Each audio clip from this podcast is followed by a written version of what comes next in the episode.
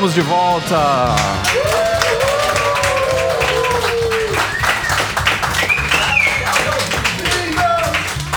Esse é o Papagaio de número 50, o Papagaio Especial. 50 podcasts no ar, dois anos de podcast também. Mas já? Então, ao mesmo tempo, nós estamos comemorando, né, fazendo uma comemoração dupla. E aqui com uma plateia, um pocket podcast. Uma seleta plateia de umas 10 pessoas. Na verdade, na verdade a gente pegou aquele pessoal que tava na posse da Dilma, trouxe pra cá. Demos um lanchinho de mortadela pra todos eles. Mas na praça aqui do Largo a gente colocou um telão, Um telão, que tá exatamente. televisionando aqui todo esse acontecimento e as pessoas estão vibrando lá também. Então, ah, na verdade, o. o Um salve pro pessoal que tá na praça. o- Salve pro pessoal, né? Que são mais ou menos dois ou três pessoas que dormem lá às duas da manhã, né? Que são sem teto, coitado. Depois a gente vai levar uma, uma sopa de cebola pra eles lá. Mas é isso aí, nós estamos de volta pra pra comemorar esse êxito no podcast, porque no Brasil você manter um podcast durante dois anos é quase que um ato de heroísmo. Muita gente Pois é. Antes. Eu vi esse comentário ontem, por sinal de uma leitora nossa aqui, ela falando: gente, eu sei como, eu imagino como deve ser difícil vocês conseguirem manter periodicidade, qualidade e tudo mais do que é necessário para um podcast durante, né, tanto E tempo. tudo mais o que envolve, né? As pessoas que fazem parte da produção, a equipe que trabalha junto com a gente, Pois os é, pra colocar esse podcast hoje aqui no ar, realmente foi um esforço coletivo, Sim, né? juntar esse povo todo. Então, a gente juntou pessoas que já participaram do nosso podcast anteriormente, pessoas que ainda não participaram do nosso podcast, mas que podem vir a participar. E também, e também tivemos a, a- a delicadeza dos nossos, das pessoas que cederam o espaço Sim, deles a Casa aqui. Geek. A Casa Geek aqui do senhor professor Mauri Tatarkan cederam Mais as uma vez, né, instalações pra gente gravar aqui. E o mais legal é que quando você tá gravando com uma plateia, mesmo que pequena, você levanta o braço e as pessoas aplaudem. E aí você abaixa o braço e as pessoas param de aplaudir. É- é- eu me sinto Jô Soares. E agora eu vou pedir para a primeira dama do podcast nacional, Bárbara Duarte, nos dizer qual que é o assunto do nosso primeiro bloco. No nosso primeiro bloco, hoje nós temos, pra não perder o costume, uma visita ilustre de mais uma pessoa letrada do nosso meio de amizades, o Fernando Costa, que vai falar pra gente sobre etiqueta nos dias modernos. Na verdade, ele conta toda a história, é uma coisa muito completa. Eu fiquei bem impressionado com a Pois participação é. do Fernando. Pois é. E no segundo bloco, o senhor Luiz Moro. Ah, segundo bloco. Casamento. Jabulani. Não, o segundo bloco é uma coisa empolgante, né? A gente vai falar sobre casamentos, e mais especificamente aquela noiva neurótica, aquela mistura de noiva com Godzilla. A Bridezilla. capaz de destruir Tóquio com uma só rabada. capaz de destruir. Ela é capaz de destruir o próprio casamento. O que parece impossível, sendo Pois que é. ela tá lá pra proteger o próprio Exatamente. casamento. E pra fechar o podcast que nós temos, Para fechar o podcast, frases de efeito do mundo dos quadrinhos, do cinema, da televisão e da nossa vida, por que não? Óbvio, estamos aqui com a presença de pessoas tão simpáticas e letradas e, e- e inteligentes e geeks e nerds e etc. E Tem até pessoas- gente normal aqui. Tem até gente normal aqui no meio. É até meio estranho, eu tô meio constrangido até, né? E vamos aproveitar a presença deles para saber quais são as frases de efeito que marcaram a vida deles e que eles usam no cotidiano. Como de costume, no final a gente tem os nossos convidados. Hoje a gente fez eles trabalharem muito, né? Pois é. É, no final a gente tem nossos convidados lendo ah, os e-mails que foram mandados por nossos ouvintes. O professor Claudir, que por vezes esteve presente aqui também é, com dicas de vinhos, né? De harmonização de vinhos e tal. Ele vem trazer uma dica muito importante para quem tá com o notebook baleado e precisa de uma sobrevida. Como quebrar uma garrafa de vinho no notebook. Fazer a inauguração do notebook com uma garrafa de champanhe. Esse é o Papagaio de Aniversário, tem muitas surpresas por aí. Eu sou o Ricardo Terrazzo, editor dessa, dessa, Dessa maluquice bagunça. toda. E nós voltamos logo após a nossa vinheta.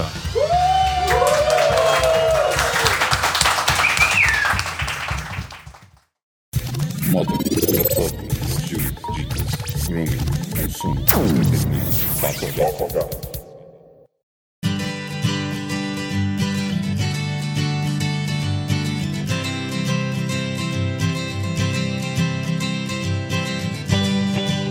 como não poderia deixar de ser, num programa comemorativo de 50 episódios de Papo H, nós trouxemos um, mais um convidado ilustre para agregar ao nosso hall de pessoas mega inteligentes que nós temos normalmente como convidados. As pessoas fazem um teste de QI antes de participar, né? Se É lógico, é que as passar- pessoas, os nossos ouvintes não sabem disso, Sim. mas é, é por aí. Tem que ter um Menos- credenciamento. senão É, menos de 160 nem passa, nem, não, não- não senta nem na cadeira.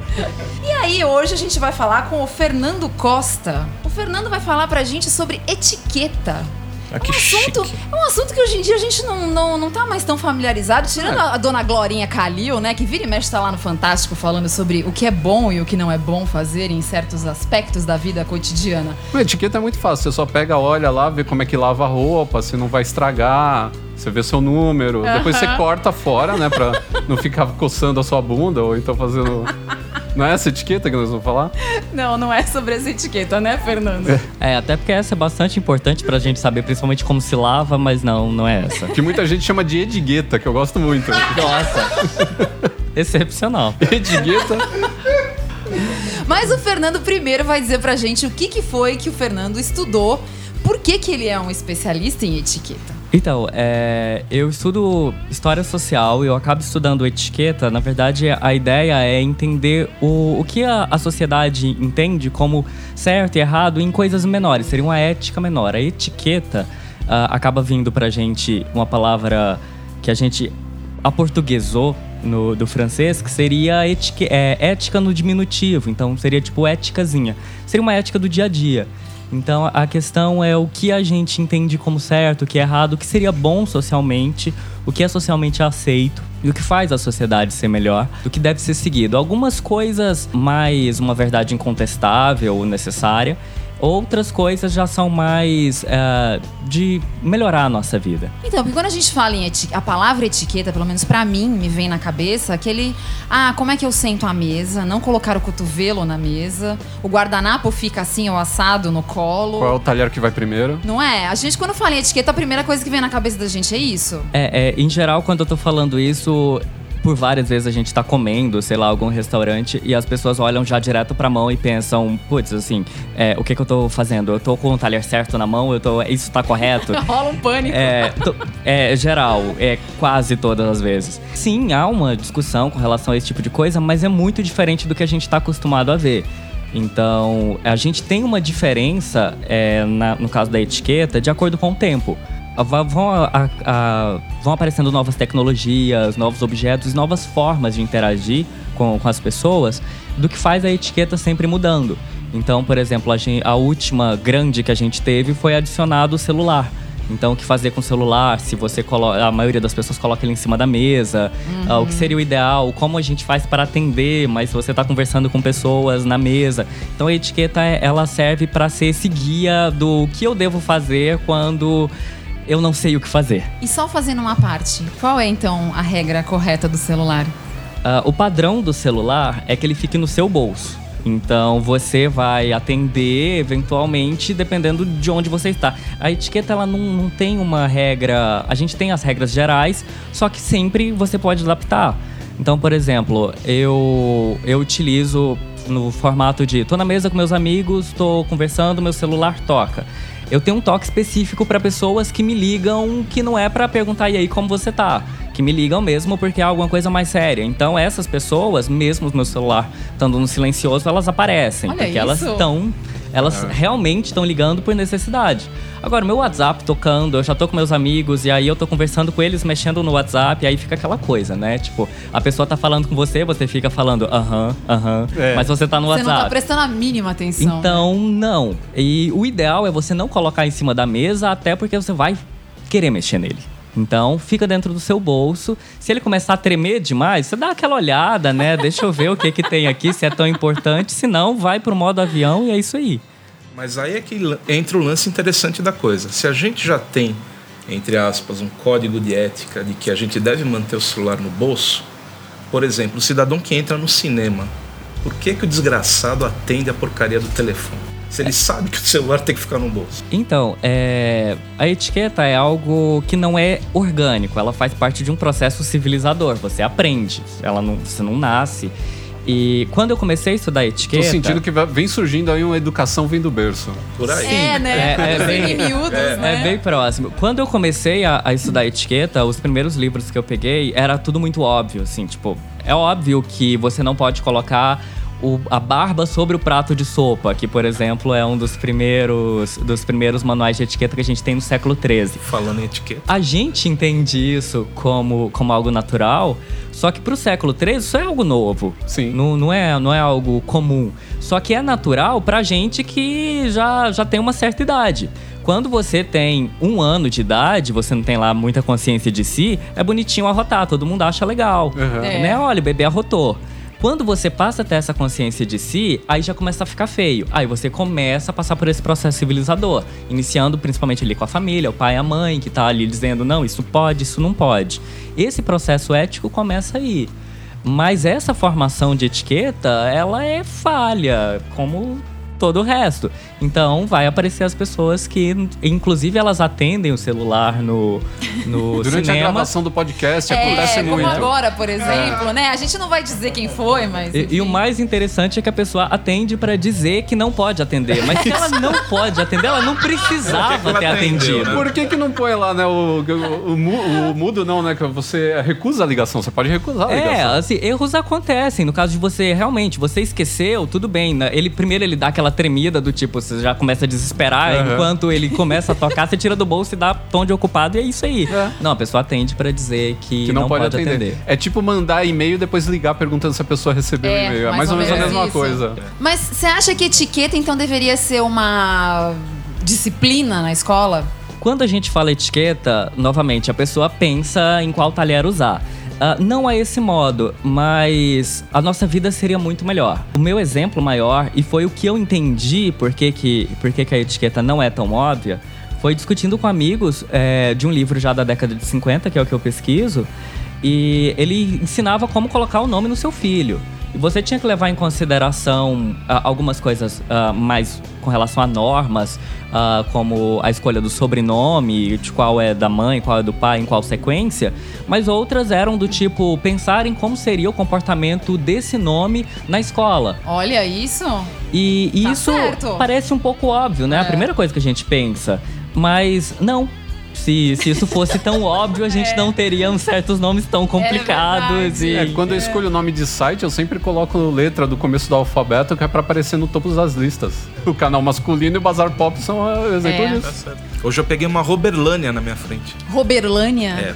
Isso era uma mulher. Era uma mulher. Como a gente tem a, par- a participação do nosso público aqui, tem uma pessoa interessada em fazer um. Não, na verdade, eu tô aqui na plateia, Ricardo. Queria chamar meu amigo, meu amigo Claudir Segura aqui.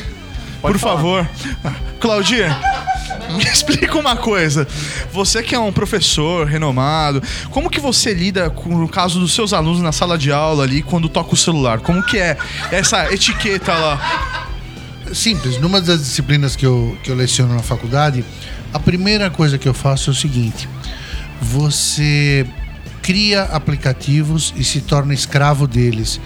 E as pessoas deixam de prestar atenção numa aula, de prestar atenção no seu amigo, esquecendo que estão gastando dinheiro para aprender, para ficar avisando os seus amigos que não sabem o que vai fazer no final de semana, que não sabe o que vai comer na hora do almoço, que esqueceu a chave em casa ou que agora não posso falar, que eu tô ocupado. A gente acabou de falar disso. Então, inclusive. é assim, Você não a- ouviu porque você estava prime- lá fora falando no celular. Essa é a... Exatamente. Não, não, não, eu tava tentando, não, pior do que isso, eu tava tentando desligar o celular e entrar no modo Tava avião. tentando avisar alguém que ele não podia falar. Era mais ou menos isso.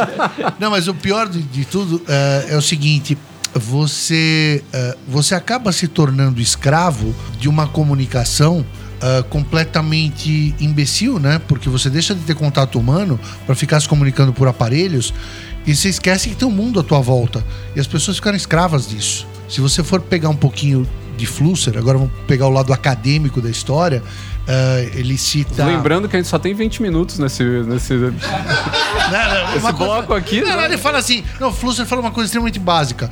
Você cria aparelhos e se torna escravo deles. E você passa a ditar o mundo a partir desses aparelhos. É o que as pessoas estão fazendo com o celular. As pessoas começam a se comunicar ah, sem ter necessidade de se comunicar. Então, assim, por que, que eu preciso mandar mensagem para as pessoas enquanto eu estou assistindo um filme? Por que, que eu preciso atender o telefone enquanto eu estou conversando com o Ricardo? Por que, que, eu, tô, por que, que eu preciso fazer tudo isso? Simplesmente desligue esse telefone. Não precisa disso. Não precisa de etiqueta, precisa só de bom senso. Muito obrigado, Claudio. Obrigado, Ricardo, é com você. É o repórter isso aqui.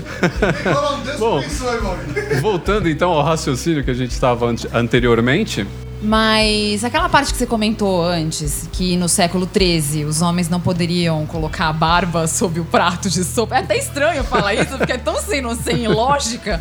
eu Mas fico imaginando o cara assim, eu não acredito, eu não posso mais colocar barba no prato de sopa. Eu gostava É, tanto. Nossa, era tão legal. Ficava a batatinha presa nos fios, era tão gostoso. É, o que que, como é que a, a etiqueta é difundida hoje, então? Por que, que você foi estudar isso? Então, é, eu percebi uma diferença a partir da etiqueta que a gente tem aqui na América na década de 50. Os primeiros manuais é, que a gente tem do Norbert Elias começando ali por volta do século 13, não quer dizer que não existia etiqueta anterior a isso. Só quer dizer que a gente passa a ter um estudo sobre isso, passa a se escrever, a se problematizar a questão. Mas etiqueta vai existir desde quando se tem uma sociedade e você tem que fazer essa medida do que é certo, do que é errado, do que, do que seria o ideal para as pessoas fazerem dentro desse, dessa sociedade. Lembrando que sociedade, nesse caso, pensando dois indivíduos, a gente já tem uma sociedade. E aí, a partir da década de 50, a gente tem uma modificação aqui na América, que é com o lançamento da livro, do livro da Amy Vanderbilt, que a gente não tem mais uma etiqueta para, para aristocratizar. A gente não tem uma etiqueta demonstrando como você é superior, que você tem sangue azul, que você é nobre. Ah, é uma Porque etiqueta... até então a, etiqueta era voltada para essas pessoas. Sim, até então a etiqueta ela Os é... pobres não precisavam de etiqueta, eram só os, os aristocratas. Eles eram esquecidos. A gente, eh, inclusive, falta muita documentação, principalmente de idade média, de idade antiga, sobre as classes subalternas, as classes menores. A gente só tem das classes mais altas e elas são o exemplo, mas chega muito pouco para as classes menores. Na década de 50, isso já século 20, a coisa tá muito diferente e a etiqueta ainda tinha muito desse, desse caráter de aristocracia. A etiqueta tá voltada à mesa do Titanic com vários talhe- talheres e você não sabe qual Ou pegar. Então, aquela cena inicial de Downtown Abbey, porque finalmente eu tenho um participante nesse podcast que também é fã de Downtown Abbey. É, olha lá. O Tato também tá assistindo Dalton Neve agora? Claro que tá. Olha Óbvio. isso. Lógico. Não, a gente, aos poucos a gente consegue contaminar as pessoas com o nosso bom gosto, né? Que o, o- o empregado passava o jornal antes de, de dar o jornal pro, pro, pro patrão ler de manhã. Então, assim, era umas. umas passava ferro. Essas questões do Dalton Webb eu acho bem legal, principalmente a Lady Violet, que é a personagem condessa viúva. Ela, ela demonstra no- na, na própria série essa questão de quem vem de uma aristocracia compre- completamente formada e com essa etiqueta só pra aristocracia. E a série já inicia nessa quebra pra ela. Então ela vem desse passado de que, que tá numa modificação muito grande na Inglaterra. E a Inglaterra leva isso muito a sério. O que, que ela vai acontecer ali? Tem um episódio, acho que mais ou menos no terceiro episódio, ela num almoço. E ela pergunta o que que é um final de semana. Então, é, é um mundo muito diferente pra gente. E a gente tá falando de um período onde esse tipo de, de etiqueta que a gente tem hoje tava começando a se fazer. Então, você tem essa, essa transformação da etiqueta. Sair só pra, pra condessa é, sair dela para passar para todo mundo, para passar inclusive para os empregados da Condessa. A etiqueta ela deixa de ser só da, da alta classe para ser para todo mundo. A ideia é de social e não só de uma parte da sociedade. Mas e a etiqueta hoje? O que, que a gente pode dizer então que seria, vai, o principal da etiqueta hoje? Já que a questão do talher já não é mais tão importante. Claro, às vezes em algumas ocasiões até é, mas não é mais o foco. Não, é, o, o do talher é, é sempre o, o eixo para eu fazer essas, essas. falar sobre a questão. Mas o, o que, que acontece? A gente tem hoje vários padrões para talher, por exemplo. Se você pensar ah, até pouco tempo atrás, inclusive, o canhoto tinha que aprender a escrever com a mão destra, mesmo ele sendo canhoto. Se Chegava, vira. chegava a apanhar na mão. E o mesmo acontecia pro talher. Então a faca vai na mão direita, porque é a mão mais firme. Para um canhoto, isso é um erro. Então, por exemplo, quando a gente parte para a etiqueta da Amy Vanderbilt, ela tem vários moldes. Então não quer dizer que você tem exatamente um certo e errado. Você tem várias maneiras. A questão do, do que faz parte da etiqueta, o que seria correto, é que você não está atrapalhando as outras pessoas. Você está pensando em você também, mas você não está agredindo aos outros. Algumas coisas, é, lembrando, é um livro escrito na década de 50 e nos Estados Unidos, então algumas coisas pra gente não cabe tanto. É, esse livro mesmo, ele na versão do Brasil, da América do Sul, na verdade, ele é feito por. ele é comentado por uma brasileira, que é a Carmen Marink Veiga. Então ela transforma ele que numa era versão a socialite, né? ela teve soluções muito boas pra colocar no livro por questões que, que não funcionam muito bem pra nossa cultura no Brasil e funciona muito mais para os Estados Unidos. A, a escritora, no caso que seria a Vanderbilt, ela vem de uma família que ela nasceu já numa família milionária, que é a família Vanderbilt. Só que os pais dela não eram ricos, eles não eram milionários. Então ela viu essa ascensão e ela participou dessa questão de pessoas que não eram da alta classe, que não era da aristocracia e precisava participar desses moldes O que aristocráticos da seria o etiqueta. nosso novo rico hoje. É. Ela, ela veio de uma família altamente emergente, apesar dela já ter nascido numa família rica. Os pais não são. Tem um, um livro da Cláudia Matarazzo que eu acho Eu excepcional. acho que é o mais conhecido aqui, né, hoje. Nos É, dias de hoje, é, eu né, no acredito que Brasil. sim. Tem, eu, se não me engano, são três livros dela chamado com o mesmo título que é Gafe não é pecado.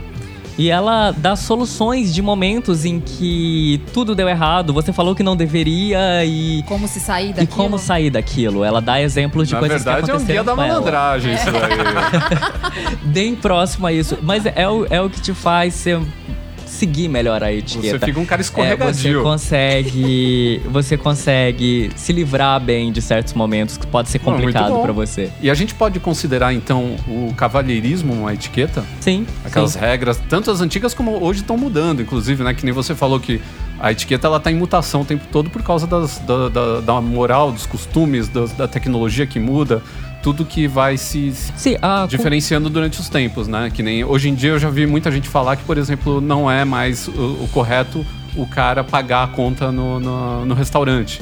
Porque isso daí era de antigamente quando a mulher não trabalhava. Então ela nem tinha como pagar. Então o cara pagava porque ele não, não ia forçar uma dama a sacar do pouco dinheiro que ela tinha pra pagar, não era isso?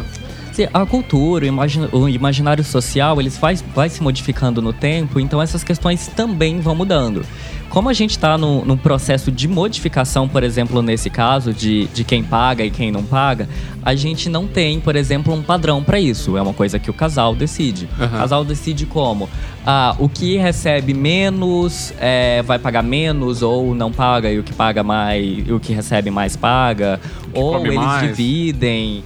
É, é uma questão, ou nesse caso, por exemplo, a gente não tem por ex- a- agora um parâmetro específico. Ele é bem mais livre, cada casal acaba fazendo da sua maneira. A gente tá num mundo muito mais individual agora, em que abre essa possibilidade, o que é bom pra gente. Até porque eu acho que a mulher também quer se sentir um pouco mais empoderada, né? Com, com a, a partir do É, momento ou que ela trabalha. É uma boa pros homens não pagarem mais a conta, né? Eu não sei, eu acho O que que. vocês acham aqui, ó? O que, que as mulheres acham aqui, ó? Ah, você não é mulher, Tato. Tato, você não é mulher, você não pode falar. É pras mulheres a pergunta. É cilada. É truque, cilada, olha lá. É uma cilada, Bino. Ainda bem que eu vou cortar tudo isso na edição. Você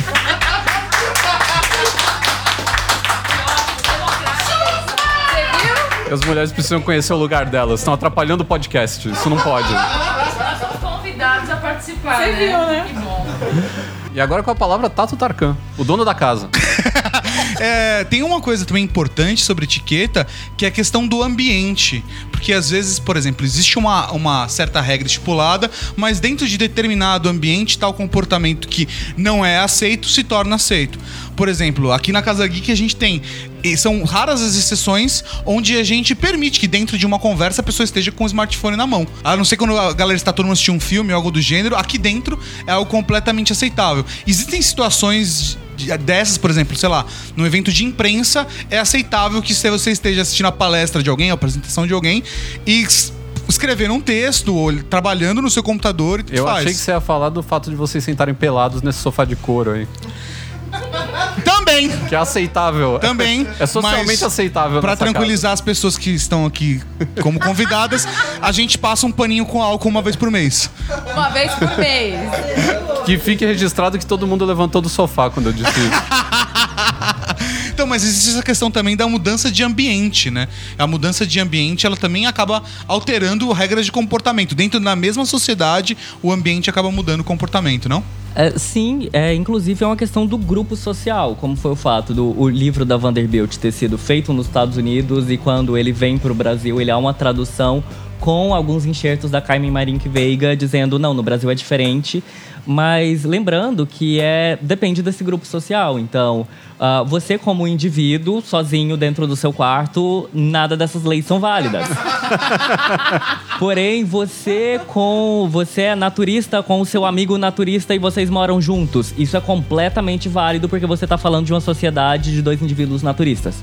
Então, se você adiciona uma terceira pessoa e essa pessoa não é, se dentro desse, desse trio, dessa sociedade de três pessoas, isso agride a terceira pessoa, então o ideal seria que todos estivessem com roupa. Ou que essa pessoa não tivesse ido lá. Afinal de contas, é minoria, né? Eu queria a tua opinião em relação a um ponto, quando a gente estava falando negócio de conta, paga, não paga, etc. Quando a gente fala de, de, de um casal hoje, ou de pessoas que se conhecem, etc., na tua opinião, você não acha que tem mais um lado hoje? A gente está falando de uma questão social da mulher, eh, independente de qualquer etiqueta, fala assim: desculpe, eu sou independente, eu quero pagar pela minha parte, independente para falar assim, o cavalheirismo, a etiqueta, etc. Vamos deixar isso de certa forma um pouquinho de lado para dizer o seguinte: desculpe, eu pago e consigo me sustentar o suficiente para não ter que pedir para ninguém. De certa forma também um jeito da mulher mostrar a independência dela e dizer eu estou inserida numa sociedade e tenho direito a falar aquilo que eu bem entendo. É, eu não, não vejo como o homem não ser cavalheiro o fato dele não pagar a conta ou dele, inclusive dela pagar a conta pra ele, sem, sem problema, ele continua sendo um cavalheiro, não por isso. O, o fato da, da conta, a gente ainda tá num eixo complicado, porque a gente tem dois lados. E ainda não foi, a gente não tem uma definição e a gente tá bem livre pra isso. Novamente, o que é ótimo. Então, é, por padrão, o que eu diria em geral é quem chamou, paga. Por quê? Principalmente para um primeiro encontro. Porque quem chamou é quem vai escolher o lugar. Quem escolheu o lugar sabe o custo que tem. Então, quem chegou, quem foi o convidado, não sabe quanto vai pagar naquele lugar. Então, o ideal é que, principalmente para primeiro encontro, que a gente não tem aquela total abertura para falar, putz, saiu quinto do, o cinco vezes mais do que eu deveria pagar hoje. Vou, vou ter que viver a, a macarrão lá o resto da semana. Porque é a primeira vez que você tá saindo, você não vai ter muita coragem de dizer. Então, o ideal seria que quem convida e diz o, o- lugar pague, principalmente a primeira vez aí, porque a gente não sabe, a gente não tem bem certeza de, de- dessa questão. Mas o, o mais comum e que eu tenho observado, e que acredito que seja, seja mais certo, tá? nossa, estranho dizer isso, mas enfim, o, o que eu concordo é que o casal, com o tempo, ele vai entender quanto os dois têm juntos. E se um efetivamente ganhar muito mais que o outro, ah, tô afim de te levar em um lugar, ele sabe que ele vai ter que pagar. Mas, e ela também, é- ela, não tô sendo sexista dizendo que é ele que, que vai ter mais dinheiro. É só um Péssimo exemplo, isso. né? É, ficou É feio. só um exemplo. Ah, enfim, tá muito cristalizada essa ideia, vamos retirar. Enfim, o outro que tem menos dinheiro, ah, efetivamente também sabe que, que quem vai ter mais dinheiro vai pagar porque ele tá te levando num lugar muito caro. Pra não ficar também naqueles picha, ah, não, eu pago, não, eu pago. Não, pode deixar que eu pago. Não. Se uma pessoa te ofereceu. A, a Vanderbilt é bem clara nisso. Se uma pessoa ofereceu pra pagar a sua conta, você diz Aceite. obrigado. Sem maiores frescuras. Sem. Não, é a, a etiqueta da Vanderbilt tá longe de qualquer tipo de frescura. Se você não quer pagar pra pessoa, você não vai falar pra ela, eu pago a sua conta. Não. Você vai falar, vamos dividir, E vai tirar o suor da testa. né? Então vamos agradecer aqui a presença do nosso amigo Fernando, que abrilhantou o nosso podcast, que participou com tanta desenvoltura. obrigado, obrigado. Muito obrigado, a sua estreia no Papagá, primeira vez aqui no Papagá, muito obrigado, foi muito bacana. Fazia tempo que a gente queria falar sobre isso, a gente já tinha conversado até anteriormente, marcar esse podcast, teve até uma, um desencontro aí de temas, mas no final deu tudo muito certo.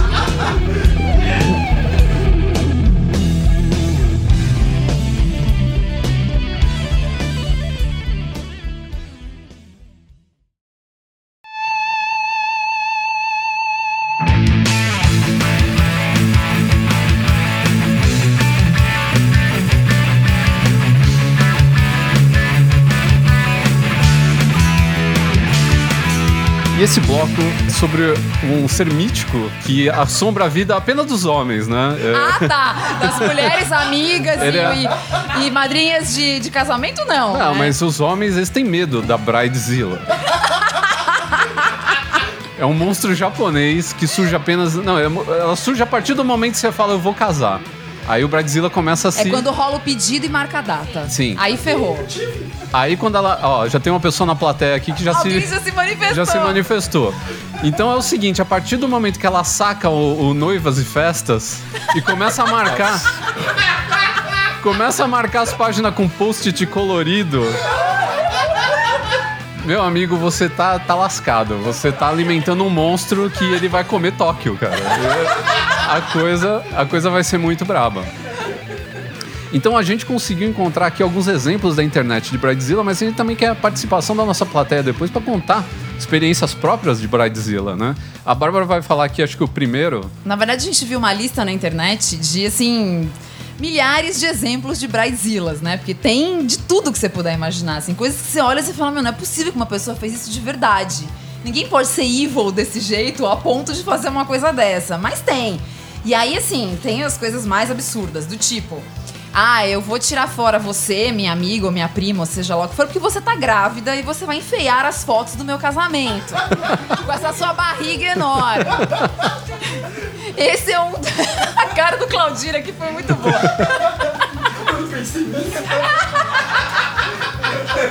Outra que eu acho ótima foi a que fez todas as madrinhas, né? As pessoas que, que tinham cabelo escuro, ela fez. Aliás, as que tinham cabelo loiro, ela fez pintar de, de castanho pra só ela ficar loira na festa e chamar a atenção de todos. Porque o dia era dela. Isso, aliás, é uma frase que a gente ouve o tempo todo, né? É, Esse o é o dia meu é o dia. meu dia. Mas isso daí muda de acordo com o que a pessoa quer, quer se apoderar. Então, hoje é o meu dia, hoje é a minha semana, hoje é o meu mês e hoje é o meu ano, se ela quiser. se ela cismar que é o ano dela, você não pode fazer nada. Se você ficar doente, ela fica brava. Pois é. Não, mas a, a mais legal de todas, assim, que eu achei a mais sem noção. Porque, claro, essa da grávida é também terrível, mas essa mais sem noção. Ela cobrou de todos os convidados 80 dólares por pessoa para que as pessoas pagassem a comida delas na festa. Além disso, ela pediu um presente que custava no mínimo 50 dólares na lista lá de casamento dela.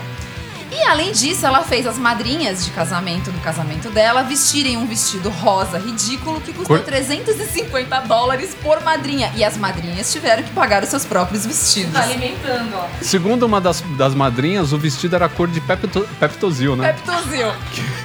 Remédio pro Que ela virou e estômago. falou: Não, mas vocês vão total usar esse vestido depois do casamento. Mas em que situação eu vou usar um vestido ridículo dessa Cor de fora Peptozil. desse casamento? Então é fácil. Se você quiser passar vergonha uma semana, veste esse vestido e sai andando pela rua. Sim, é, pode ser um vestido de carnaval mortalha, né? De, Não, mas que Um carnaval, abadá. Mas por 350 dólares? Ah, sacanagem. Meu muito, Deus né? do céu, É hein? sacanagem. Pois é. O nosso assessor de WTF aqui, nosso consultor de WTF, tem alguma história de Bridezilla que ele conhece? Eu li uma bacana, cara, de uma noiva que cujo padrinho deixou de dar o presente pra ela. Ela contava, acho que era uma geladeira, coisa do tipo, né? E ela já contava com aquele presente. Então ela publicou um texto enorme metendo cacete no Ah, padrinho. isso saiu acho que até no Facebook, Foi, não foi? foi, é, foi, interessantíssimo. Porque onde Meu já se Deus. viu o padrinho se comprometer, porque ele ia ter um filho, ele não podia dar uma, uma geladeira pra ela. Onde já se viu? Né? Quer dizer, Isso é hora de ter filho. pelo amor de Deus, meu, vai ter filho depois do casamento. Pois é, falta de Meu consideração com a noiva. Mas é impressionante. É, é o Mauri que tá falando agora, né? O cara chega do nada, uma voz diferente. É impressionante, cara, que eu imaginei que isso fosse lenda, né? Falei, ah, velho, não, não é possível. Tá, eu falei, ah, não. É É, são mulheres. são né? mulheres, são mulheres que, meu, são loucas, não é toda mulher. E assim, a gente passou por um casamento recentemente de um grande amigo. E amigo, assim, sei lá, há mais de 20 anos. Conheço o cara desde os meus 7 anos. O dia que ele conheceu a mulher dele, eu estava no mesmo dia. Então eu conheço ela há mais de 15 anos. Então, assim, realmente existe uma boa relação e ela sempre foi uma mulher extremamente tranquila. Quando eles decidiram casar, efetivamente, eles já moravam juntos. Detalhe, eles já moravam juntos. E aí, quando ela virou e falou assim: vamos oficializar o casamento? Velho. Você fala, ah, nada, não vai acontecer Virou uma bridezilla Virou automaticamente. automaticamente. Mas assim, não, óbvio, ela foi Não muito tem perigo dela tranquila. ouvir esse podcast. Não, não, ela foi não. muito tranquila, ela foi muito tranquila, mas eu imaginei que ela não se tornaria. Mas ela, meu, baixa, você fala, velho, muda realmente É. a personalidade, a pessoa fica tensa, É uma estressada. Ó, nós temos É. uma provável Bridezilla aqui na, na, na plateia e ela tá fazendo uma cara de tipo, meu Deus, isso vai acontecer comigo? Rena- vai. Renata, vai, Vai acontecer com você acontecer. isso? Espero que não. Vamos deixar registrado isso. O tempo dirá, o tempo dirá. É, vamos deixar registrado. Depois, daqui a um ano a gente conversa novamente. Isso, não, isso daí é incontrolável. Isso daí é uma entidade cósmica que baixa na Abaixa o pessoa. santo, né? Baixa É o santo. tipo a Fênix. Não tem nenhuma mulher casada na plateia que possa se manifestar defendendo que, que não é bem assim? Ou... É... Eu acabei de ser ameaçado de morte. Eu exijo meus direitos de lei Mário da Penha. Não, é, é engraçado porque, cara, o, o casamento entra. Faz você- seu casamento faz você entrar em choque com a pessoa que você mais gosta no mundo, velho.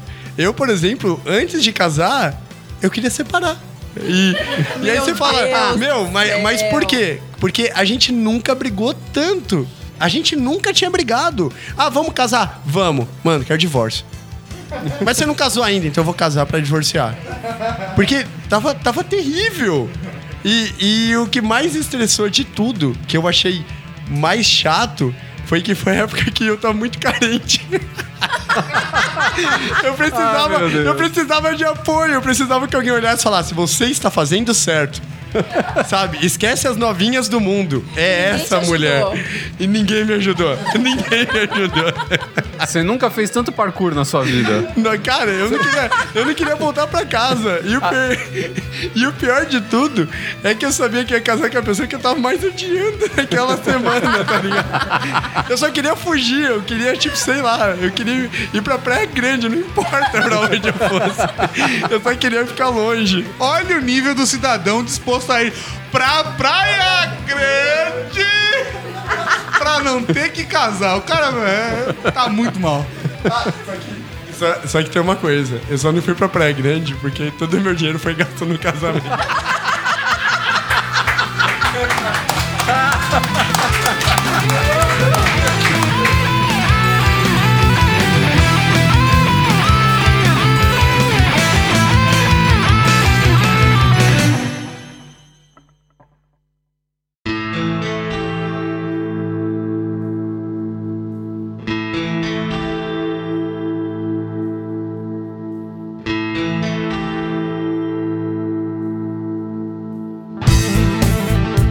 Nesse bloco aqui a gente vai falar sobre algo meio sui generis, frases marcantes da sétima arte, aquelas frases de efeito. Na verdade, não precisa ser só do cinema, pode ser da TV também. Ah, pode ser da TV Claro. também, ah. Frases, frases marcantes. Frases, por exemplo, como a nossa amiga Sandra falou, hoje eu tô bandida. né? De onde é hoje eu tô bandida? De onde? Da do Zorra Zorra Total. Total? Olha Olha Meu Deus do céu, olha isso! Cada um tem a frase de efeito que merece, né? Mas vamos aproveitar a presença do nosso público aqui e que cada um sugira uma frase. É, eu quero já dizer uma pra mim que é fundamental, citando Madruga seu, vírgula seu. que é o Tem de que, tem, que, tem que respeitar as regras da BNT, né? Já que é uma citação. que o seu Madruga que sempre cita a frase que é o ruim não é o trabalho, o ruim é ter que trabalhar. De então fato. essa essa eu acho que é uma frase que praticamente rege a vida das pessoas, principalmente É. no Brasil. E- É. E, as pessoas que aprenderam isso se tornaram políticos. Né? E- né? Então, esses não têm que trabalhar e ganham dinheiro e roubam também, né? É, Mas não vamos também. entrar na- nessa É, questão. entrar Deixa isso pra lá. Nessa questão, eu gostaria, uma pessoa que está hoje meio quieta e está aqui presente, é, é, já criou inclusive fãs dentre os nossos ouvintes, é o Carrasco. Eu Pois é, que ele... ele... quase não se manifestou. Pois hoje, é. Né?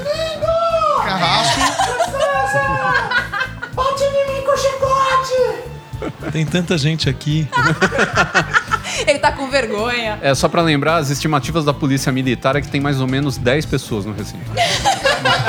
Nossa, não, tem muito mais. Então, na verdade, são 13 porque eu não contei a gente. É a polícia militar. Eu, o Luiz e a Bárbara. Este pode ser o começo de uma bela amizade.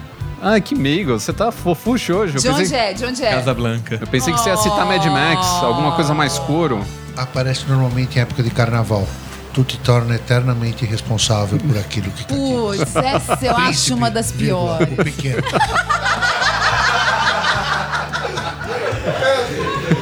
Uma que eu, uma que eu gosto muito é com quem com os ferros fere, com os ferros se é móvel.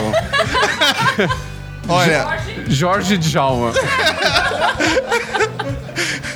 é, uma das minhas favoritas no cinema é Não Poupei Despesas. Não poupei despesas.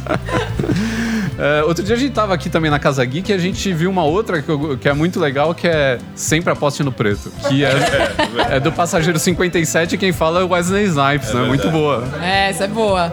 Cale a boca e pegue o meu dinheiro. E, cara, isso daí resume, resume tudo. Pena que eu não tenho dinheiro. Resume a, a sociedade de consumo inteira, né? Porque basicamente é isso, né, cara? É verdade. Money. Mas a gente tá falando de frases também de, de- da mídia, né? Mas é, tem também aquelas frases que os seus amigos inventam quando você é moleque e re- fica- repetem tanto que um dia você re- fica repetindo também junto, né? Ou aquelas, aquelas expressões que um dia o pessoal acha engraçado e que começa a repetir. Os memes, por exemplo, são recheados né, de frases de efeito, né? Tem muita coisa. Faz parte dos memes que estão pegando aí na internet e que são baseados em frases de efeito. Alguém lembra algum aqui? Olha, eu não lembro de frase de efeito, mas tem um negócio que eu gosto muito, que eu vejo É. na internet. De repente você tá lá dando aquela rolada na timeline inútil do Facebook e vem assim, um monstro, e vem a frase: Senhor, o senhor teria um minuto para ouvir a palavra do nosso mestre Kitulo? é bom demais! É bom demais, gente! Porque é um bichão, tipo um jacarezão É, gigante. não, é assim, um, meio- é um polvo gigante. Muito bom!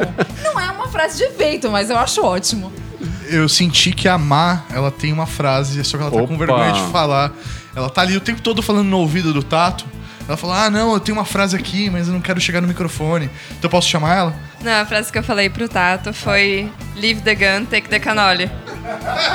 pra mim é uma motivação da vida, assim, sabe? Dos- do doce, da sobremesa, o que foi em primeiro lugar. E aqui na Casa Geek também a gente tem um paredão de frases de efeito de, Nossa de cinema, Senhora. né? A minha predileta daqui é a culpa é minha, eu ponho quem eu quiser. Que é do Homer Simpson, né? é, que do Homer isso. Simpson. Eu gosto da It's a Trap, que inclusive é a camiseta que o Mauri tá usando agora, e que até alguém me explicar a primeira vez eu não tinha noção do que era, porque eu não assisto esses. É do Star Wars, Star Trek. É algum desses dois aí. Não é assim, você não pode falar isso. Você não pode.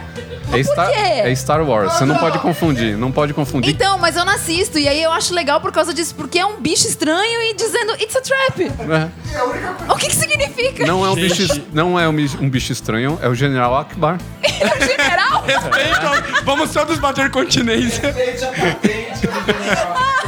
Meu, da- por favor. Aí, seu Respeito. Mas não é um alienígena.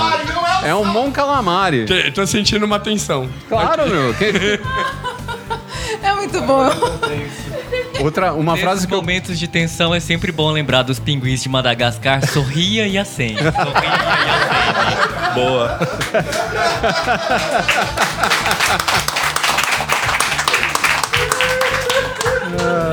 É, e continue a nadar, né? Ele continua a nadar. É, uma que eu adoro é o poder dessa estação orbital é insignificante se comparado ao poder da força. Isso é foda. É tipo. Essa é foda, porque é tipo, essa enorme estação orbital que parece uma lua, não é nada comparado à minha crendice. ao meu saravá. Olha, é forte mesmo. Uma, uma das que eu acho bem legal é que no Guia do Mochileiro das Galáxias tem o Don't Panic, né? Que é tipo, não entre em pânico. E várias vezes eu vejo isso na internet. Ah, sim. Algumas cenas assim, cara, eu caí no meteoro lá na Rússia, entendeu? Isso é e o cara com uma plaquinha tipo Panic. Eu acho muito legal. É tipo, não há nada pra se ver. Exatamente. O, o- tem um episódio, inclusive, do South Park, né? Que começa a acontecer umas coisas absurdas. O, o Officer Barber, tá sem calça e ele fica, não há nada pra se ver aqui. Andando sem calça pela rua, né? E essa, essa frase se repete também no Corra que a polícia vem aí, que o, o Tenente Frank Dryden, ele bate o carro dele contra uma fábrica de fogos de artifício, começa a explodir tudo e ele fica assim, vão embora, pessoal, não precisa ficar aqui, não há nada pra se ver, não há nada pra se ver. E os fogos explodindo atrás, tipo Disney, né? Agora, Ricardo, tem, tem frases que eu particularmente são frases clássicas, mas que eu gosto. é, é, uma eu já usei e a outra eu gostaria de ter a oportunidade. A primeira que eu já usei foi entrar num táxi e falar: siga aquele carro. Porra, essa. Meu Deus, e o cara seguiu? Óbvio, eu, eu tava pagando ele pra isso. E aqui eu sonho em poder fazer um dia entrar num jornal como a Folha de São Paulo, o Estado de São Paulo, e falar: parem as máquinas! Total. É, é, infelizmente. É. infelizmente, o máximo que eu consigo é uma gráfica digital, assim. É, é o máximo. Ah, uma das que marcaram, ah, que me marcou, foi a do nosso colegial, que a gente encontrou aquele carinha do Nós Não Somos Nada. Cara, que foi Né? isso foi muito bizarro. Foi um, É. um maluco que apareceu na escola. E ele ficava falando o tempo todo, ele só falava isso, ele falava, nós não somos nada, nós não somos nada. e aí ele ficava esfregando a mão na perna, assim, Ai, era uma coisa Deus. muito estranha. E aí a gente falou assim, sabe o que a gente devia fazer? A gente era pessoas assim muito equilibradas, né? A gente falou, a gente devia levar ele na aula de português do Matias, né? Nosso levamos, professor, e né? levamos ele na aula de português. Mas ele foi barrado pelo tiozinho que tomava conta da Poxa, entrada. alguém, alguém teve bom senso naquela Aquele escola, hein? senhor, ele Pelo parecia. menos alguém. Aquele senhor, ele parecia uma piranha. Ele te perseguia, cara. Ele te pegava onde fosse ali. Ele ia com o dedinho em riste, assim. E pegava todo mundo que entrava que não, É. podia, não podia assistir a aula dentro da escola. E mais duas frases de, de- usadas em momentos de desespero, né? É. Ou de surpresa. A primeira é Kron. Kron, Né? exatamente. Não se pode esquecer. E a segunda é. Ah, o rei das frases de efeito, né? A gente não tem que citar aqui uma pessoa que. Arnold Schwarzenegger, né? O cara que emplacou várias frases de efeito no cinema, desde o I'll, I'll Be Back, né? Hasta la vista. Hasta la vista, baby. Parece que tudo que o Arnold fala, né? Como diria Jackson, Michael, I'll be there. Não, mas tem agora um novo de frases de efeito. Fala. Que é o Liam Neeson. O... Busca implacável. No Busca Implacável. Meu, I'll hunt you down and I'll kill you. Puta, não, é Busca Implacável. Então. O Liam Neeson virou, de repente, um astro de ação, cara. Meu, Não tinha muito os- bom. Ele era o muito bom, Schindler. muito bom. Não é? É muito bom, acho ótimo. E você, ouvinte, tem a sua frase de efeito também que marcou a sua vida e que você usa no dia a dia? Ou sempre que acontece uma presepada, você se lembra dessa frase de efeito? Então coloque aí nos comentários ou mande pra gente por e-mail que a gente quer saber. O seu, faça o seu top 10 frases de efeito. Nossa, 10 frases de efeito. Pô, tem, hein? Tem frase de efeito pra burro.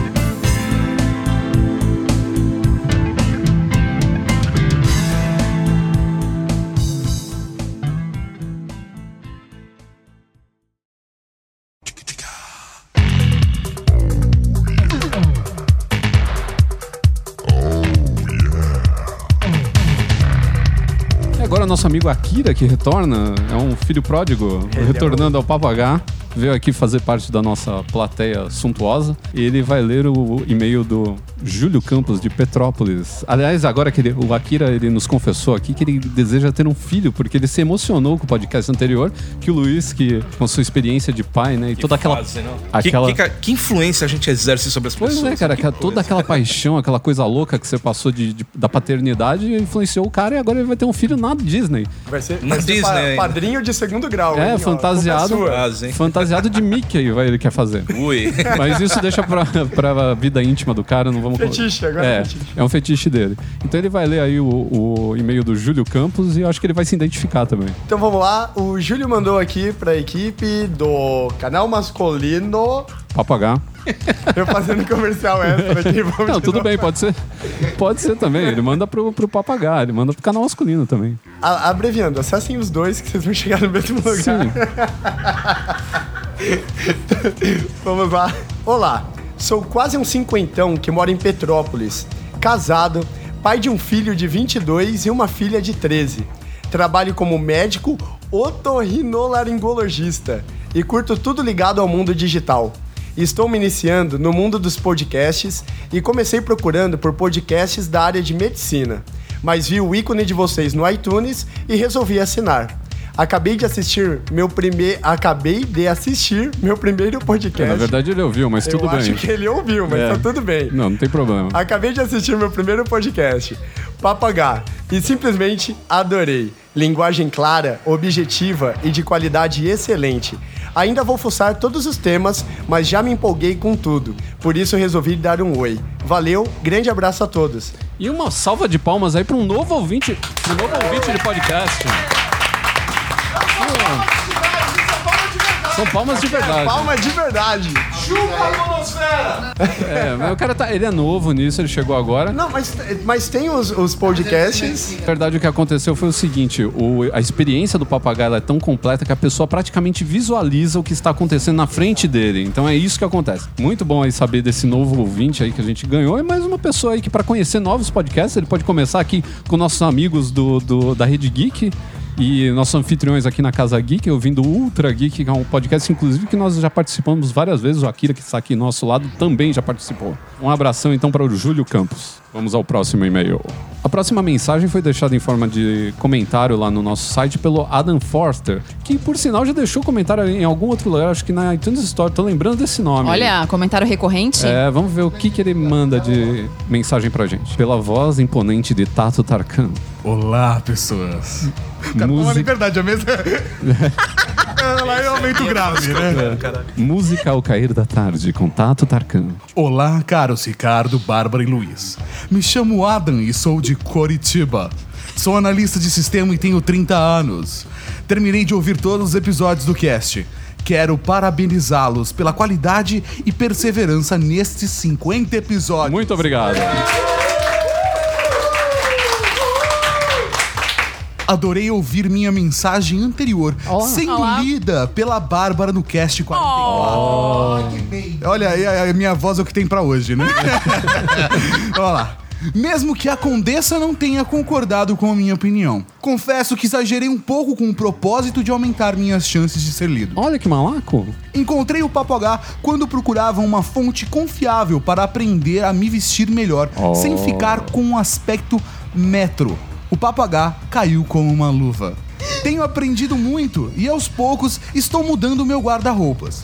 Já tenho recebido muitos elogios e uma pessoa Ah. chegou a me dizer: você nunca tinha usado nada que não fosse camiseta com calça jeans e tênis. Olha, mais Que um homem. mudança, hein? É, mais um homem saindo do mundo da Ogrice. É o papagaio cumprindo seu papel episcopal educativo. Vejo também que a mudança na minha apresentação mudou para melhor. A forma como as outras, a forma como as outras pessoas me tratam, especialmente desconhecidos. Como dito no episódio anterior, 49, meu maior desafio nessa transição, meu maior desafio nessa transição de guarda-roupas tem sido financeiro. Por isso, tenho priorizado a quantidade ao invés da qualidade. Olha, ele ouviu mesmo o podcast anterior. todos os dias com algo que goste. Desejo-vos outros 50 episódios. Abraços, Adam. Olha que beleza, mais um homem elegante. Muito andando pelas obrigado, ruas. muito obrigado. Eu gostei. Esse comentário foi É, realmente nota um- 10. Mais um homem elegante andando pelas ruas de Curitiba agora, né? A cidade tá um pouco menos feia. Ou como disse o Tato, Coritiba. Coritiba. Coritiba. É porque eu tava a pronúncia do. Peraí. Da voz grave de rádio Coritiba. Que beleza. Muito obrigado aí ao Adam, que participou mais uma vez do nosso podcast, agora com uma men- mensagem mais longa e mais detalhada. E a próxima mensagem é uma mensagem épica, de acordo com esse podcast número 50, né? Do Roger Takada. Olha, o Roger Takada. É. Agora eu tô começando a identificar os leitores. Seria um bom nome de um jogador de bilhar. Grande Roger Tacada. Nossa, essa, essa sua piada só faltou o tsh. Tadã. O pior é que eu conheci um cara que chamava Daniro. Eu falei, se seu nome fosse Robert o primeiro, ia ser do caralho. Robert Daniro. Piadas à parte, vamos à leitura. Olá, Papo H. Parabenizo-os pelo belo trabalho, tanto no podcast quanto no canal masculino. Muito obrigado. Sempre acompanho o trabalho de vocês e faço do canal masculino meu guia quando surge qualquer dúvida sobre moda masculina. Gosto também da forma alegre e dinâmica que o Papo H. Bem, serei. Calma, que tem dizer. Quando ele falou serei sucinto, é que é o meu medo. Serei sucinto. A referência que tenho é o Japão. A Pois vivo Bridezilla surgindo novamente. Ele mora lá. Sei que o Japão não seria a melhor referência em relação à moda masculina, porém gostaria de deixar registrado apenas como curiosidade, pois ainda não os vi mencionando algo a respeito, que é o tal do Cool Biz, introduzido pela equipe do ex-primeiro-ministro Koizumi no verão há muito tempo atrás, se não me engano, 2004. O ex-primeiro-ministro autorizou todos os ministros a não usarem a gravata e o paletó. além de optarem por tecidos mais leves. A campanha se estendeu à população, incentivando todos a se vestirem de forma mais consciente. Digo consciente porque a campanha não só almejava o conforto das pessoas no modo de se vestir, como também tinha a meta de reduzir o consumo de energia, principalmente pelo uso exagerado do ar-condicionado nessa época do ano. País evoluído é outra coisa. É outra coisa. O plano deu certo, tanto que todos os anos no verão as lojas japonesas põem à venda suas coleções Cool Bs. E a cada ano que passa surgem coisas novas. Há também algumas coisas bizarras, porque aqui, afinal, é o Japão. Não sei o que dizer com isso, mas vamos em frente. Eu imagino o Ultra Seven saindo no meio do- da avenida, mas enfim. Ou comprando roupa nas lojas de departamento. Exatamente, né? Na Uniqlo, Uniqlo, sei lá. Ou talvez o National Kid falando a Wicca, né, para os seres do reino abissal, mas vamos em frente. Porém, algumas são bem interessantes, como por exemplo, camisas com maior ventilação. No Japão, com certeza tem ar-condicionado na subaqueira. Né? É. Não, e na verdade eles querem poupar o ar-condicionado. A camisa teria algumas partes abertas para ventilar. É quase imperceptível, pois geralmente essas partes são nas dobras ou nas costuras da camisa. Outro exemplo que eu achei bem interessante, esse realmente ajuda muito, tem o mesmo princípio da camisa. Porém, são sapatos com ventilação. Na sola do sapato foi feita uma engenharia maluca que permite que o ar circule por dentro do sapato. Ah, isso é muito louco. O mais incrível é que entra e sai ar. Você imaginou, você pisa e sai chulé. Entra e sai ar. Não, mas tudo bem. É, o tênis pé baruel lá É. deve comer solto, né? Porém, se você pisar numa poça de água, não molha dentro. Cara, isso é muito- Uau. O japonês, quando quer fazer coisa. Aí sim. É engenharia louca. Assunto 2. Guilty pleasure. Se eu bem entendi o que é, podemos considerar aí que, no geral, tudo que é de alguma forma ligado à sexualidade já cai no direto do conceito de guilty pleasure. Pelo menos para uma grande maioria. Isso acaba sendo ruim, porque de certa forma acaba transformando coisas simples e necessárias em monstros gigantes. Volta Ó, o de novo japonês, é, o né? Bridezilla. O Bridezilla. Como, por exemplo, cita o próprio canal masculino, Papo H, sei que de algumas pessoas que consomem o conteúdo, mas diz para todo mundo que não, pois tem receio de ser chamado de afrescalhado. Que Ha, ha, ha. Não é isso, não é para ser uma indireta Seu para específico. Não, mas é o que está escrito aqui. né? Uhum. Acho que vocês já comentaram sobre isso em algum episódio do Papo H. Eu, sinceramente, não vejo nada demais buscar detalhes sobre como se vestir melhor. Aliás, é o mínimo que as pessoas têm que Eu fazer. também Sim. acho. Não é só questão de vaidade, lógico. Tem relação com a nossa própria influência social. Desde o tempo das cavernas, o homem buscava se impor com sua vestimenta. Não, não lembro de ninguém nas cavernas tentando se impor. Veja a minha túnica peluda. Não, mas rola- rolava o É, cara. tinha. O cara que tinha a roupa do, do- do- matou o bicho mais feroz era o melhor caçador e ao mesmo tempo a mulherada ficava de olho. Falava, "Opa, esse é o cara que vai garantir comida na mesa. E veja a minha lança. É, Mas tudo por bem. aí. Vamos ver. a mesa. Né? É claro. É, sim. Ah, desde o tempo das cavernas. Tá. E não foi diferente ao longo do tempo, até os dias de hoje. Estar vestido no mundo dos negócios é fundamental. Estar bem vestido, bem Tá cuidado, corretíssimo. é se impor diante das situações. Tá claro, certíssimo. meu caro Takada. Mas voltando ao Guilty Pleasure, ele disse. não me lembro de ter algum. Assunto 3. Qualquer filme de terror japonês, já cago de medo. Se for aquele filme de Ju-On, putz, e tenho razões reais para me borrar de medo desses filmes. Que são aqueles filmes tipo da Samara, né? Esses filmes O de- The Grudge. É, que tem maldição. Samara. Samara Seven Days. Bom, tudo bem. Qualquer relação é mera coincidência. Piada interna. É. Piada interna. É, é isso, amigos. Até mais. Continuem com o belo trabalho que vocês estão fazendo. Apesar de eu me expressar pouco por feedbacks, eu vi, inclusive, você foi muito sucinto, Takada. pois a vida não está fácil para ninguém. Aqui tá super tranquilo. Fica tranquilo. É Brasil, é Brasil é luxo. Tá? É, volta, Saiba- tacada, é, volta. é, saibam, não dê muitas sacadas por aí. Saibam que sempre estou acompanhando o trabalho daqueles que curto de verdade. Por tabela, vou mandar um Raul para a Rede Geek. Olha Aê, ó o crossover. Aproveitando só e fazer uma crítica Roger Tacado, que ele não manda e-mail e faz uma cara. Aí ele manda e-mail pro canal masculino mandando um Raul pra gente. Eu só tô bronquinho aí, um Raul pra você. E muito obrigado por ouvir o canal masculino Papo H, porque a gente ama e é, é brode, é brode. Praticamente podcast irmão. Coisa de louco, né, Luiz? O Luiz tá quietinho hoje porque ele está com uma pequena enxaqueca. Eu tô- que tô está atormentando. Tá de boa? Tomou de muita boa. cerveja tá fingindo que tá de que enxaqueca, na verdade tá meio. Bebaço. Tá bebaço, né? É isso mesmo. Depois da gente comer deliciosas baguetes de frios, Nossa, é encerramos coisa de essa louco. festa aqui que foi. frango. Estamos quase encerrando essa festa. Que foi o- o- a leitura de e-mails do Papagá. Brilhantemente aqui encerrada pelo Claudir com sua voz professoral. Agradecido. Dá pra notar que ele é um professor, porque ele lê de, um- de uma maneira que só um professor. né? Sim, Essa é outra coisa coisa. acadêmica, outra coisa É didática, sensacional, assim. né? As pessoas nem notam tanto de pinga que ele bebeu nesse meio tempo. Aliás, não, não, não, aliás, assim, eu não posso ver. É uma voz duas- curtida. Aliás, quando eu vejo duas ou três pessoas reunidas, eu já quero dar aula. É, é, é a vontade. Eu pensei que você, tava, É você achava que você tava vendo duplicado por causa da bebida, mas tudo bem. Vamos encerrar por aqui então essa leitura de e-mails. Um abraço.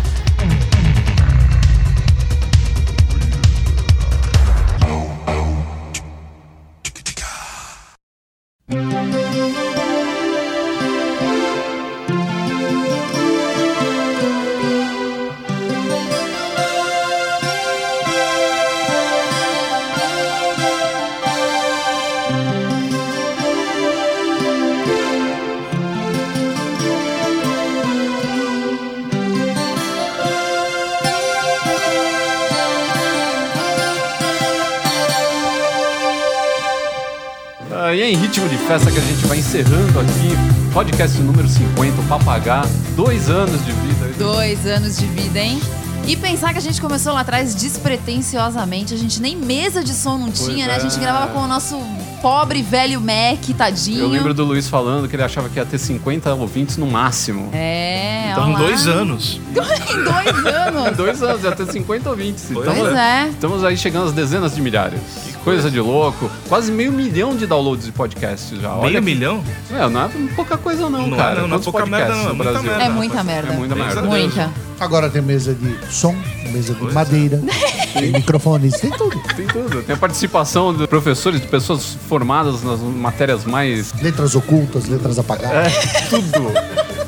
E aí a gente traz aqui pra vocês o, o professor Claudir, que vocês devem lembrar dele, das dicas que ele já deu pra nós de vinhos. É uma Pois pessoa é. que domina vinhos. O, o Claudir, tudo que tiver ligado a algum tipo de vagabundagem, ele gosta muito. Então é fumar, fumar charuto, tomar vinho, Tomar beber vinho. cerveja, comer pra caramba, que tá certo. É um cara que curte a vida. Eu Ou gosto. seja, tudo aquilo que o seu dinheiro não deve fazer, pode, pode deixar comigo que eu falo que você tem que fazer com ele. É justamente o Claudir que vai dar a dica aqui pra encerrar esse nosso podcast número 50. Ah, você que tem aquele seu notebook que você já tinha deletado da sua vida, ou aquele computador que você já tinha pensado que ia ficar morto. Deletar um notebook é um Inception, praticamente. É verdade. É o deletar é apagar da sua vida, né? Mas assim, ah, aquele computador que você fala assim, não vou usar mais, não tem mais jeito, já tem uma dica pra você. Pensa em colocar um HD do tipo SSD Solid State. Aqui no Brasil eles não são muito baratos, mas você já tem hoje HD eh, SSD Solid State de 1 terabyte para colocar na sua máquina. Com certeza você vai ganhar uma sobrevida, vai valer a pena e você vai pensar antes de trocar sua máquina e gastar muito dinheiro. Só para vocês terem uma ideia, hoje um HD de 1 tera, que é o top do- dos assim que dá para colocar ah, na tua máquina num preço, um custo-benefício bom, tá na casa de 1.500, 1.600 reais ao dólar até de 2 ponto alguma coisa da semana passada. Isso de um terabyte. De 1 terabyte. É, eu vi o de, de 500, 500 giga. tá 800. Com 800 reais você coloca, você dá uma sobrevida para sua máquina. Vale a pena, você vai com certeza dar uma sobrevida para o seu computador e mais do que isso, antes de fazer, pensa, guarda tudo, coloca sistema operacional novo. Quer seja Windows, quer seja Macintosh ou o que você pensar em fazer. Mas vale a pena a dica. Até porque não é todo mundo que tem sete pau aí pra dar no Mac novo, né? Não, pelo amor de Deus, 7 mil. Aqui, isso contando no, naquele dinheiro que você traz por fora, alguém que te traga de lá de fora. Aqui no Brasil, um MacBook Pro tá saindo na casa de 11 mil, 12 mil reais. Top, né? O de. É, não, 15, só que a 17 gente polegadas. tá dentro de 15 polegadas, a gente não tem bala pra isso. É. Uma pechincha. né? Uma Tá pechincha. super em conta. Então, essa é uma bela dica aí pra você é, evitar gastar muito dinheiro e ter- transformar sua máquina num, num instrumento um pouco mais veloz para o seu trabalho. E com essa participação sensacional aqui do Claudir, de toda a nossa plateia, todo mundo aí se... Nosso Pocket Podcast vai se encerrando. Nós vamos ficando por aqui no número 50. Voltamos para o 51 em breve. Um abraço a todos. Até mais. Tchau, até breve.